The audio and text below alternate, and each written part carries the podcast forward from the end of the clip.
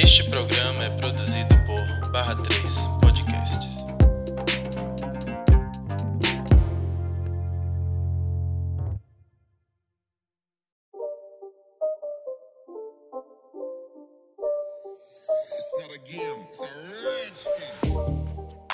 Olá, gente. Estamos voltando com o podcast Palusidade.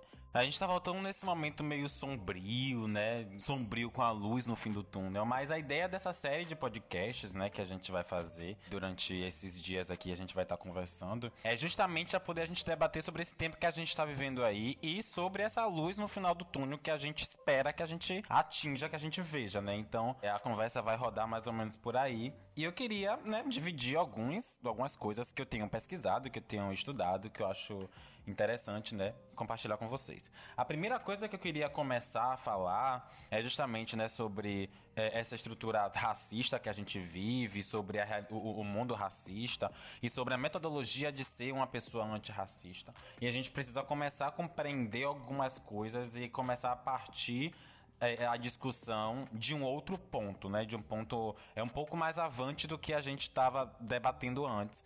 Eu acho que todo mundo já sabe, né? Já é de conhecimento geral que o racismo existe. Eu acho que a questão não é mais provar ou não provar que o racismo existe, mas é justamente as formas, né? As maneiras que a gente consegue desenvolver para poder combater ele, que é o que a gente precisa nesse, nesse, nesse momento, né? Combater é, esse genocídio, combater essa falta de oportunidades, combater esse todo esse processo que a gente tem vivido. Então eu começo, né? Eu vou começar esse debate trazendo uns fatos aqui que precisam ser ditos e precisam ser debatidos. O racismo ele não foi uma estrutura construída por pessoas negras. E a partir daí, não são as pessoas negras ou pretas que têm a obrigação de desmantelar esse sistema. Esse sistema ele precisa ser desmantelado com pessoas brancas à frente.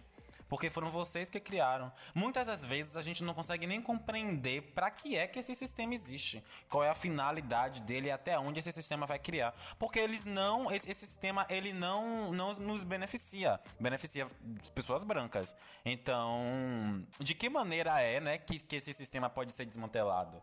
Sabe? É, é, é, falando de maneira muito prática aqui, só para poder, né?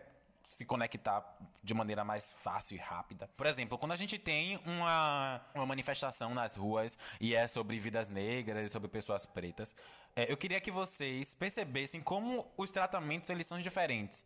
Quando são pessoas negras que estão na frente, a violência policial é bem maior, a repressão do Estado é muito maior, a maneira que essa manifestação é vi- viabilizada na mídia é de uma maneira muito mais agressiva. E quando tem uma pessoa branca na frente, a- a- os policiais talvez até tentem parar para escutar sobre o que é que é aquela, aquela manifestação aí. Então já não é mais sobre pessoas brancas, você pode estar à frente. Não, é pessoas brancas, a gente precisa de vocês à frente.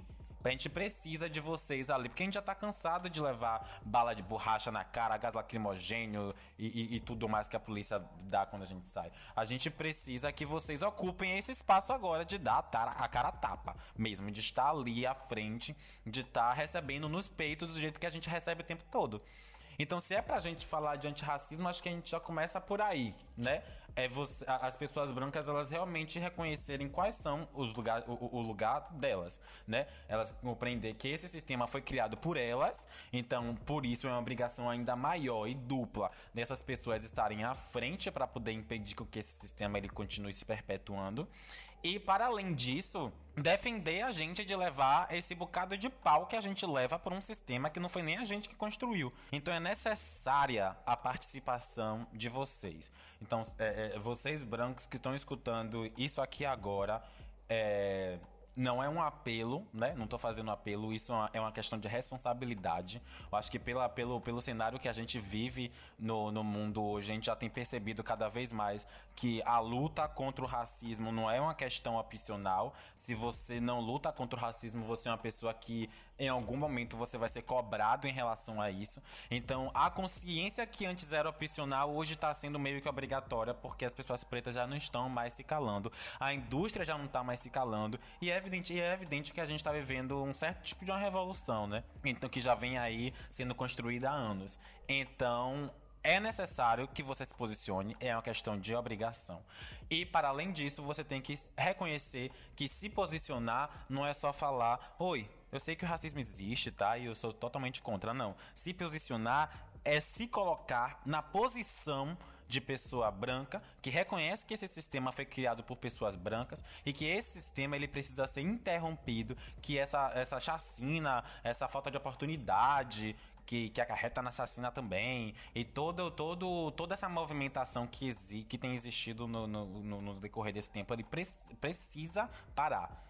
É necessário parar. Não, não existe falar de um futuro possível, real, sem que isso pare. Então, a gente precisa de vocês reconhecendo o seu espaço e seu local à frente.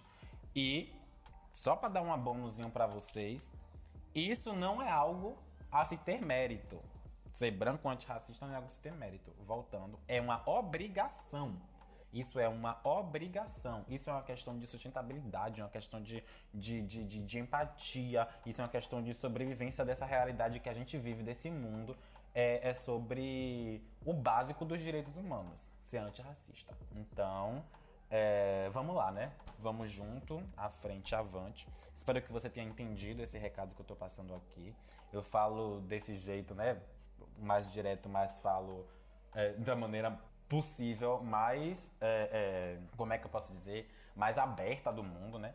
Então é super importante que você escute, né? Se você já começou levando esse baque aqui nesse primeiro episódio, eu espero que você continue assistindo os próximos, porque a gente vai desenvolvendo cada vez mais em cima desses assuntos.